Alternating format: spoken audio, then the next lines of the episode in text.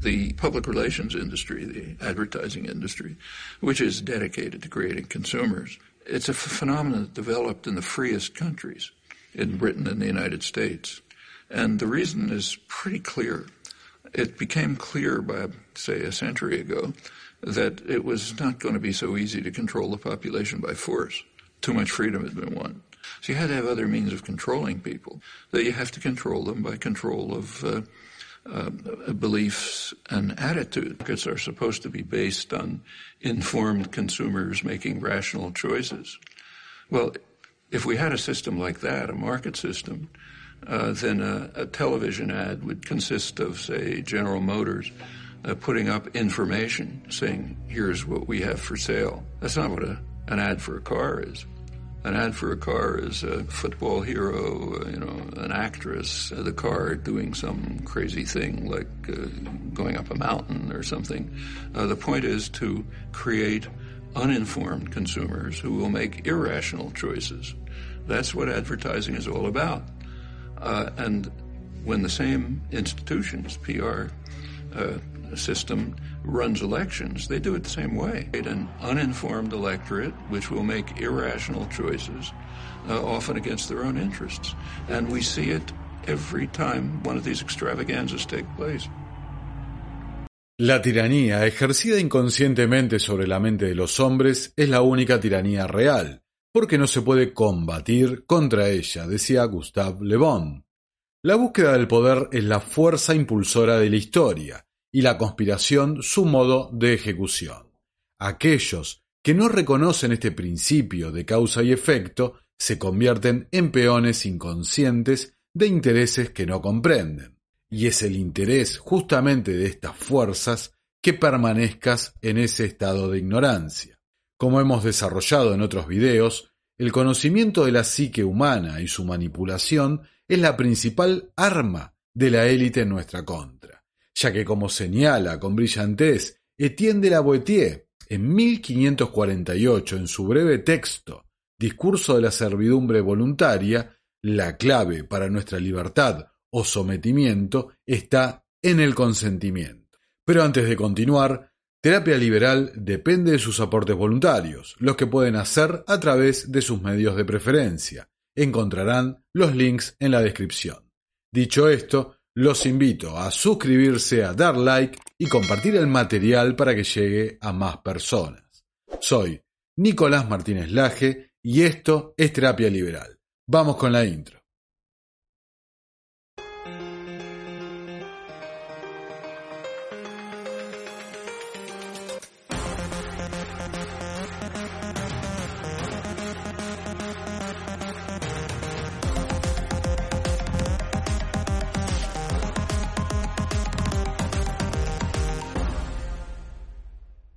En 1917, el presidente de los Estados Unidos, Woodrow Wilson, formó el Comité de Información Pública, una agencia de propaganda con el propósito de cambiar la visión de la opinión pública americana respecto a su tradicional postura aislacionista, creando así el consentimiento para participar en la Primera Guerra Mundial. Era miembro de la CPI Edward Bernays, sobrino de Sigmund Freud y autor del libro Propaganda. Los deseos humanos son el vapor que hace que la máquina social funcione. A no ser que los entienda, el propagandista no logrará controlar el inmenso mecanismo de engranajes más o menos unidos entre sí que es la sociedad moderna. Bernays estudió la mentalidad del público estadounidense y en base a sus observaciones creó una campaña para promover la idea de que el propósito de los Estados Unidos en la Primera Guerra Mundial era hacer el mundo seguro para la democracia. Then, to my surprise, they asked me to go with, with Woodrow Wilson to the peace conference. And at the age of 1926, I was in Paris for the entire time of the peace conference that was held in the suburb of Paris, and we worked to make the world safe for democracy. That was a big slogan. Hasta el día de hoy, es la frase que se utiliza para justificar cada una de las intervenciones de los Estados Unidos en el extranjero. A pesar que Freud tuvo una influencia significativa en su sobrino, su mayor influencia es la del psicólogo social francés Gustave Le Bon. Le Bon escribió varios libros, el más famoso, Psicología de las Masas. Su planteamiento básico era que los seres humanos desarrollan en colectivo comportamientos que jamás desarrollarían individualmente. En otras palabras, los grupos tienen una influencia determinante sobre los individuos. Y señala que las principales razones por las cuales el yo se pierde en el nosotros son las siguientes. El ser humano percibe a la masa como un poder invencible, deja de sentirse responsable, porque en ella es una figura anónima. Las masas contagian su manera de sentir y actuar a quienes la conforman. Eso se da de manera inconsciente y permite que la masa sea manipulada por un líder. La masa sugestiona e hipnotiza al individuo. Formar parte de una masa lleva a experimentar sentimientos de omnipotencia. En la masa, lo irreal predomina sobre lo real. Es compacta y no se rompe por diferencias internas. La masa se percibe como un mecanismo de supervivencia. No pertenecer a la masa es visto como un grave peligro. Pensar colectivamente es la regla general, pensar individualmente es la excepción.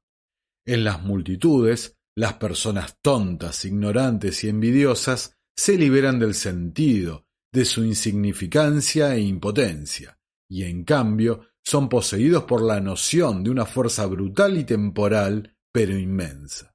Hay que destacar que mentes brillantes como la de Carl Gustav Jung desarrollaría su opus, su obra, basado en el individuo y su desarrollo, definido como el proceso de individuación. Diría, si las personas se amontonan y forman una turba, entonces se desencadenan los dinamismos del hombre colectivo, bestias o demonios que yacen latentes en cada persona hasta que forma parte de una turba. El hombre en masa se hunde inconscientemente a un nivel moral e intelectual inferior, a ese nivel que siempre está ahí, por debajo del umbral de la conciencia, listo para estallar tan pronto como sea activado por la formación de una masa. Bernays calificó su paso por el CPI como de guerra psicológica, y el éxito de su eslogan hacer el mundo seguro para la democracia lo llevó a preguntarse. When I came back to the United States, I decided that if you could use propaganda you could certainly use it for peace. And propaganda got to be a bad word because of the Germans using it. So what I did was to try to find some other words So we found the word Council on Public Relations.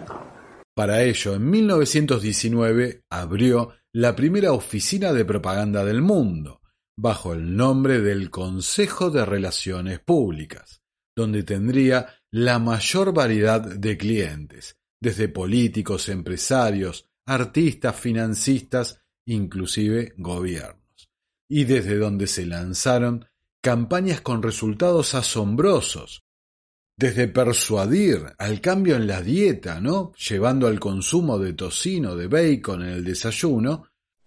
Many years ago, our client was the Beachy Packing Company. One of their basic problems was bacon. We made a research and found out that the American public ate very light breakfasts of coffee, maybe a roll and orange juice. We thereupon decided that the only way to meet the situation was as follows. We went to our physician, found that a heavy breakfast was sounder from the standpoint of health than a light breakfast because the body loses energy during the night and needs it during the day.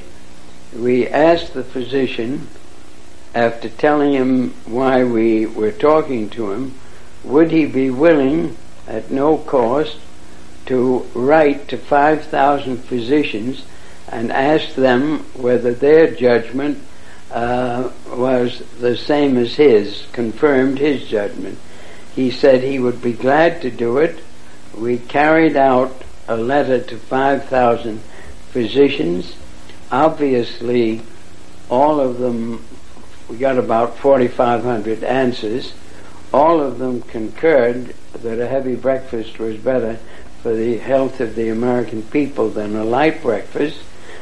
That was publicized in the newspapers. Newspapers throughout the country had headlines saying 4,500 physicians urge heavy breakfast in order to improve health of American people. Many of them stated that bacon and eggs should be embodied with the breakfast and as a result the sale of bacon went up. O inclusive al tabaco por las mujeres. Bernays set out to experiment with the minds of the popular classes. His most dramatic experiment was to persuade women to smoke. At that time, there was a taboo against women smoking, and one of his early clients, George Hill, the president of the American Tobacco Corporation, asked Bernays to find a way of breaking it. He said, We're losing half of our market because men have invoked a taboo against women smoking in public. Can you do anything about that? I said, let me think about it. Every year, New York held an Easter Day parade to which thousands came. And Bernays decided to stage an event there. He persuaded a group of rich debutantes to hide cigarettes under their clothes. Then they should join the parade, and at a given signal from him, they were to light up the cigarettes dramatically. Bernays then informed the press that he had heard that a group of suffragettes were preparing to protest by lighting up what they called torches of freedom. He knew this would be an outcry, and he knew that all of the photographers would be there to capture this moment. And so he was ready with a phrase which was torches of freedom. And so here you have a symbol, women, young women, debutantes, smoking a cigarette in public with a phrase that means anybody who believes in this kind of equality pretty much has to support them in the ensuing debate about this because torches of freedom. I mean, what's on all American coins? It's liberty. She's holding up the torch. You see? And so all of this is there together. There's emotion, there's memory, there's a rational phrase, even though it's using a lot of emotional elements, it's a, it's a phrase that works in a rational sense uh, all of this is together. And so the next day, this was not just in all of the New York papers, it was across the United States and around the world. And from that point forward, uh, the sale of cigarettes to women began to rise. He had made them socially acceptable with a single symbolic act. También Bernays asistió a la CIA y a la United Fruit Company, conocida hoy como Chiquita Brand International, en una exitosa campaña para derrocar al gobierno democráticamente electo de Guatemala en 1954. Politicians were about to turn to Anna Freud's cousin, Edward Bernays, for help in a time of crisis. He was going to manipulate the inner feelings and fears of the masses to help America's politicians fight the Cold War. In 1953, the Soviet Union exploded its first hydrogen bomb and the fear of nuclear war and communism gripped the United States. Those in power became concerned about how to reassure the population. Committees were set up and public information films made, appealing for calm in the face of new threats like nuclear fallout. At this point, Edward Bernays was living in New York. In the 1920s, he had invented the profession of public relations and was now one of the most powerful PR men in America. He worked for most of the major corporations and advised politicians, including President Eisenhower. Like his uncle Sigmund, Bernays was convinced that human beings were driven by irrational forces. The only way to deal with the public was to connect with their unconscious desires and fears. Bernays argued that instead of trying to reduce people's fear of communism, one should actually encourage and manipulate the fear, but in such a way as it became a weapon in the Cold War. One of Bernays' main clients was the giant United Fruit Company. They owned vast banana plantations in Guatemala in Central America. For decades, United Fruit had controlled the country through pliable dictators. It was known as a banana republic. But in 1950, a young officer, Colonel Arbenz, was elected president. He promised to remove United Fruit's control over the country. And in 1953, he announced the government would take over much of their land. It was a massively popular move, but a disaster for United Fruit, and they turned to Bernays to help get rid of Arbenz. United Fruit brings in Bernays, and he basically understood that what United Fruit Company had to do was change this from being a popularly elected government that was doing some things that were good for the people there into this being very close to the American shore, a threat to American democracy, that it being. But what Bernays was doing was not just trying to blacken the Arbenz regime.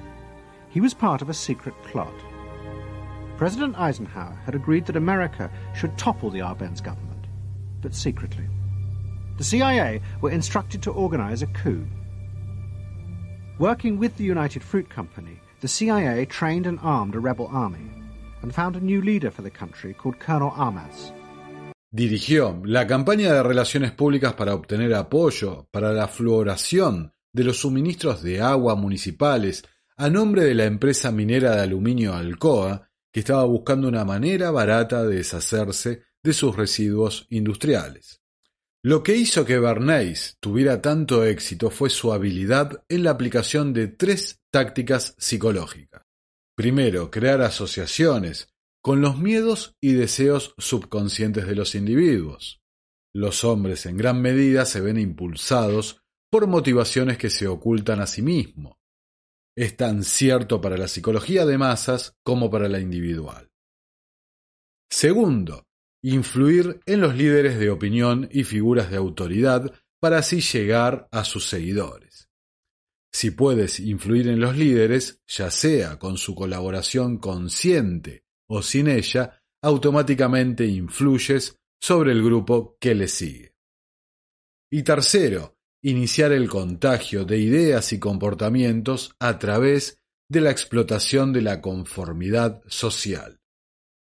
El estudio sistemático de la psicología de masas reveló a sus estudiosos las posibilidades de un gobierno invisible de la sociedad mediante la manipulación de los motivos que impulsan las acciones del hombre en el seno de un grupo. Pero a Bernays no se le escapaba lo que venimos diciendo programa tras programa, que la clave en toda esta manipulación es el consentimiento. En nuestra organización social actual, la aprobación del público resulta crucial para cualquier proyecto de gran calado. De ahí que un movimiento digno de todos los elogios puede fracasar si no logra imprimir su imagen en la mente pública. Sus técnicas funcionaron tan bien que fueron adoptadas por prácticamente todos los sectores que buscaban influir en la opinión pública. Joseph Goebbels, el ministro de propaganda de Hitler, reconoció muy útil el enfoque de Bernays.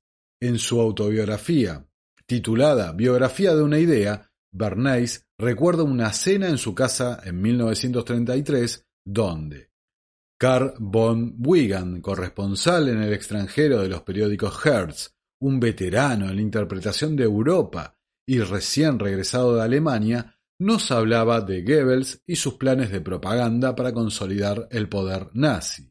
Goebbels le había mostrado a Wigan su biblioteca de propaganda, la mejor que Wigan había visto jamás. Goebbels, dijo Wigan, estaba usando mi libro Crystallizing the Public Opinion como base para su campaña destructiva contra los judíos de Alemania. Esto me impactó.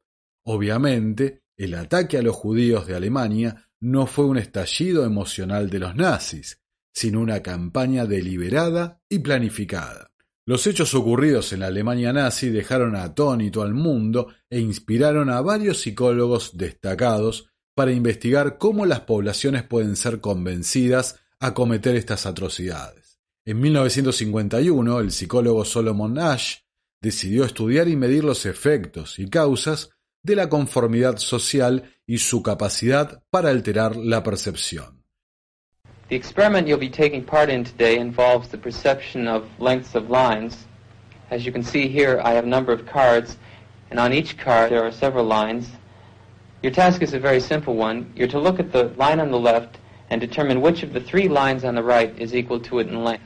All right, we'll proceed in this order. You'll give your answer. Only one of the people in the group is a real subject, the fifth person with the white T-shirt. The others are confederates of the experimenter and have been told to give wrong answers on some of the trials. The experiment begins uneventfully as subjects give their judgments. Two. Two. Two. Two. Two.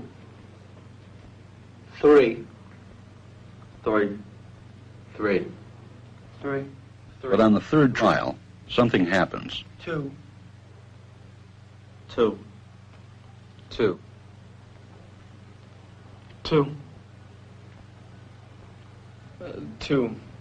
The subject denies the evidence of his own eyes and yields to group influence. One. Ash found subjects went along with the group on 37% of the critical trials. But he found through interviews that they went along with the group for different reasons. One. One. They must be right. There are four of them and one of me. One. This subject's yielding is based on a distortion of his judgment. He genuinely believes that the group is correct. One. One. One. Two. One. Two. Two.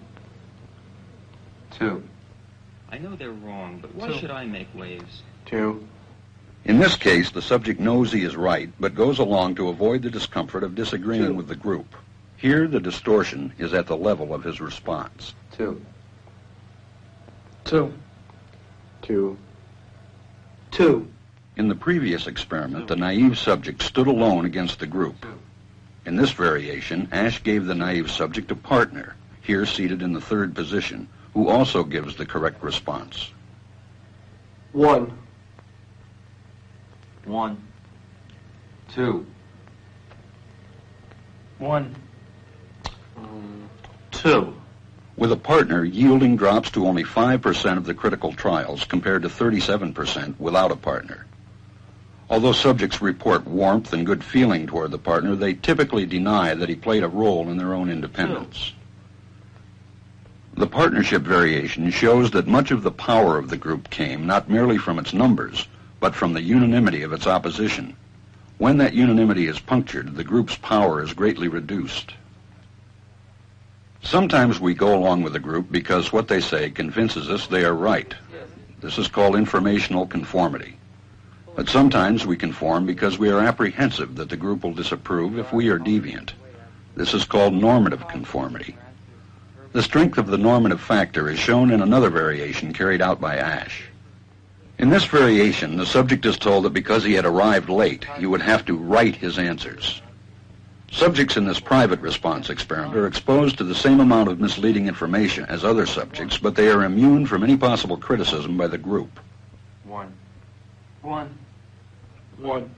And this enormously reduces the pressure to conform. Conformity drops by two-thirds. Ash's experiment is a classic. It reveals how people will deny what they see and submit to group pressure. It allows us not only to observe conformity, but to study the conditions that increase or reduce its occurrence. Una pregunta quedó sin respuesta. ¿Esta conformidad se limitaba al aspecto social o en realidad se estaba influyendo en la percepción a nivel neurológico? Sería en 2005 cuando el neurocientífico Gregory Burns trató de responder a esta pregunta. Burns creó una variación del experimento de Ash, esta vez midiendo la actividad cerebral durante la prueba, para determinar a qué nivel del cerebro la conformidad estaba teniendo lugar. Los resultados mostraron que la conformidad se alcanzaba alterando la percepción de los sujetos a nivel neurológico. Literalmente, la conformidad hace que el cerebro reescriba la realidad. Otro experimento revelador es el llevado a cabo en 1961 por Stanley Milgram. Stanley Milgram, one of the most influential social psychologists of the time, was particularly fascinated with the dangers of group behavior and blind obedience to authority. In 1962, Stanley Milgram shocked the world with his study on obedience. To test his theories, he invented an that would become a window into human cruelty. In ascending order, a row of buttons marked the amount of voltage one person would inflict upon another. You are seated in front of this impressive looking instrument, the shock generator. Its essential feature is a line of switches that goes from 15 volts to 450 volts, and a set of verbal designations that goes from slight shock to moderate shock, strong shock, very strong shock, intense shock, extreme intensity shock, and finally XXX, danger severe shock. Your job, the experimenter explains to you, is a word pair test. If he gets each answer correctly, fine, you move on to the next pair.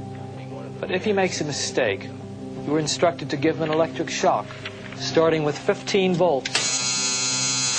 And you increase the shock one step on each error. Incorrect. You'll now get a shock of 105. Hard head. Just how far can you go in this thing? As far as is necessary. What do you mean as far as is necessary? Milgram was very much aware that obedience is a necessary ingredient for society to function. But he focused on the darker side of obedience.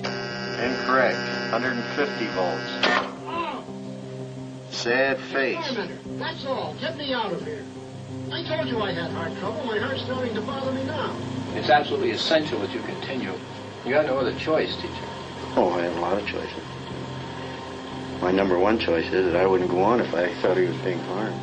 Now, this man makes disobedience seem a very rational and simple deed. Now, other subjects respond quite differently to the experimenter's authority. Wrong. It's hair. 75 volts, Jim. Please continue. Some psychologists were troubled by the ethics of it. Many, if not most subjects, found it a highly stressful, conflicted experience. People are stammering, stuttering, laughing hysterically and inappropriately. 150 volts. Experiment. That's all. Get me out of here. I told you quit. I had heart trouble. My heart's starting to bother me now. Get me out of here, please. Let me out of here. You have no right to keep me here. Let me out. Let me out of here. Let me out. Continue, please. Let me out of here. My heart's bothering me. Let Go me on. out. Let me out. Clearly, you know, when we say people went to the top of the shock board, it wasn't like they were going blithely, sadistically. People went stop and go, stop and go. They were in a state of conflict, which was created a tremendous amount of stress. So that was the main critique. This will be at 3.30. El experimento de autoridad de Milgram se ha repetido numerosas veces durante los años siguientes, y las conclusiones son siempre consistentes. El aura de autoridad ejerce una fuerza casi irresistible sobre la mente humana, fácilmente reemplazando el núcleo moral y la ética. Aún más sorprendente es el hecho de que ninguna autoridad legítima es necesaria. La apariencia de autoridad es suficiente. Pero el elemento clave de este video está sintetizado por Bernays en su libro Propaganda y será desarrollado en un futuro video que haremos sobre la obra de Carol Quigley, Tragedia y Esperanza. La manipulación consciente e inteligente de los hábitos organizados y las opiniones de las masas es un elemento importante en la sociedad democrática. Aquellos que manipulan este mecanismo invisible de la sociedad constituyen un gobierno invisible, el cual es el verdadero poder gobernante de nuestro país.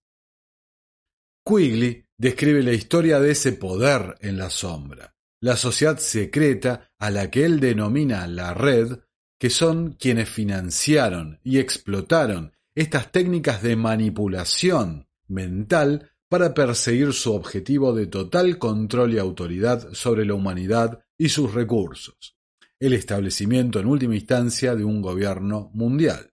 Y la denominación de la red no es casual, ya que su estrategia de infiltración y manipulación ha sido diseñada desde un intrincado sistema de think tanks, fundaciones y ONGs, quienes buscan, siguiendo la técnica de Bernays, influir en todas las instituciones que operen sobre la opinión pública, Hi, I'm Fox San Antonio's Jessica Headley. And I'm Ryan Wolf. Our, Our greatest, greatest responsibility, responsibility is to, to serve, serve our, our Treasure Valley communities, the El Paso, Las Cruces communities, Eastern Iowa communities, Mid-Michigan communities. We are extremely proud of the quality, balanced journalism that CBS 4 News produces. But we are concerned about trouble and trend of irresponsible, one-sided news stories plaguing our country. plaguing our country. The sharing of biased and false news has become all too common on social media. More alarming, some media outlets publish these same fake stories without checking facts first. The sharing of biased and false, False news has become all too common on social media. More alarming, some media outlets publish these same fake stories without checking facts first. Unfortunately, some members of the media use their platforms to push their own personal bias and agenda to control exactly what people think. And this, is extremely dangerous to our democracy. This is extremely dangerous to our democracy. This is extremely dangerous to our democracy. This is extremely dangerous to our democracy. This is extremely dangerous to our democracy. This is extremely dangerous to our democracy. This is extremely dangerous to our democracy. This is extremely dangerous to our democracy. This is extremely dangerous to our democracy. This is extremely dangerous to our democracy. This is extremely dangerous to our democracy. This is extremely dangerous to our democracy. This is extremely dangerous to our democracy. This is extremely dangerous to our democracy. This is extremely dangerous to our democracy. This is extremely dangerous to our democracy. Recordemos que el verdadero poder no es elegido, tampoco es temporal, y busca no rendir cuentas por sus actos. Y la nave insignia de esta red ha sido siempre el Instituto Real de Asuntos Internacionales, Chatham House, y su rama americana no es ni más ni menos que el CFR, el Council on Foreign Relations. Los políticos son simples marionetas a los que le susurran al oído qué es lo que tienen que decir y hacer, mientras intentan convencerte de que seas vos quien los elija. Por eso afirmamos con convencimiento que el mundo que se nos presenta es una total ilusión, un constructo de manipulación, un constructo psicológico para convencerte de que sos vos quien tiene el poder y que se lo estás delegando a supuestos expertos que en teoría son neutros, son objetivos para tu propia seguridad y tu propio bien. Nada más lejos de eso como estamos mostrando. Good Morning America is brought to you by Pfizer. CBS Health Watch sponsored by Pfizer. Anderson Cooper 360. Brought to you by Pfizer. ABC News Nightline. Brought to you by Pfizer. Making a difference. Brought to you by Pfizer. CNN Tonight. Brought to you by Pfizer. This week with George Stephanopoulos is brought to you by Pfizer. Today's countdown to the royal wedding is brought to you by Pfizer. And now a CBS Sports Update brought to you by Pfizer. Por eso no hay cambio posible si no nos ocupamos de las bases psicológicas de nuestra situación de esclavitud. Que este breve video sirva entonces para clarificar que 2020 no tuvo nada que ver con la salud. Y ahora que nos encontramos a la puerta de una posible tercera guerra mundial, nos recuerde que sendas operaciones de falsa bandera fueron las que empujaron a las masas a pedir guerra y sangre.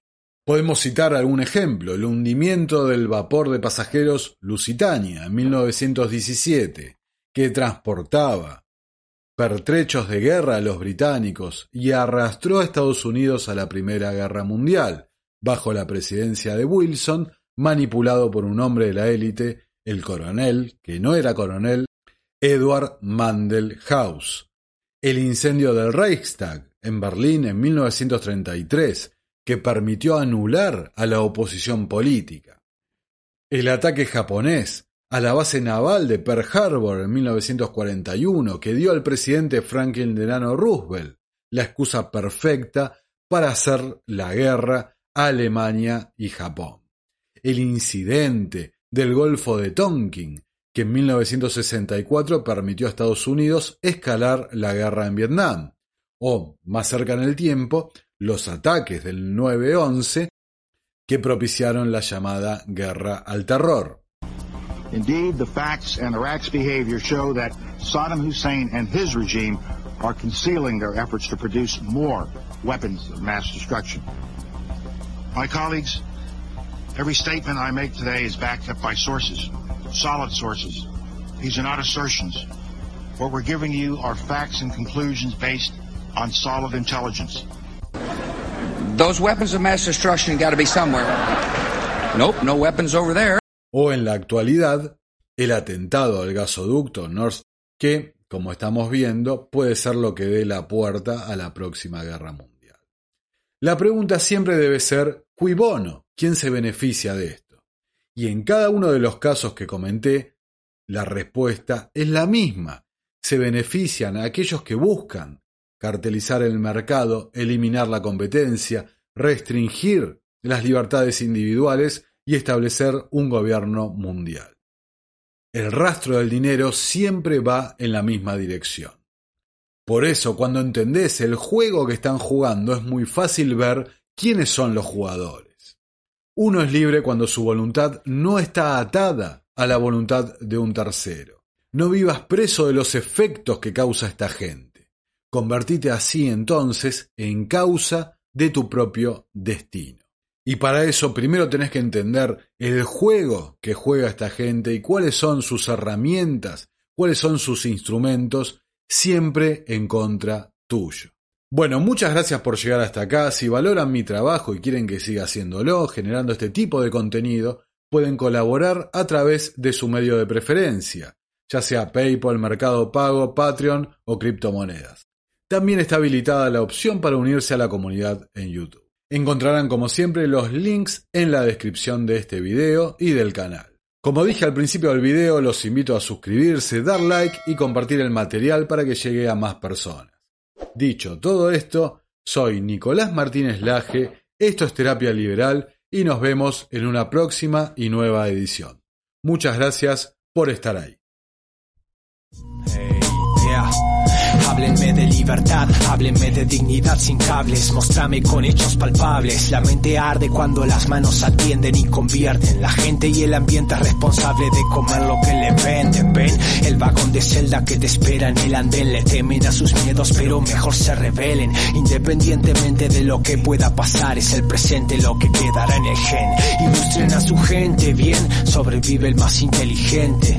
Que a Dios te lo dieron para ser fuerte, el regalo dentro del recipiente, barro moldeado en un ser consciente, el megáfono a la inquisición de la cultura sobrevive, bro, sobre los papeles, la escritura, ser el emisor. Entre las paredes del estándar con la banda mal en plan de que suene ese megáfono.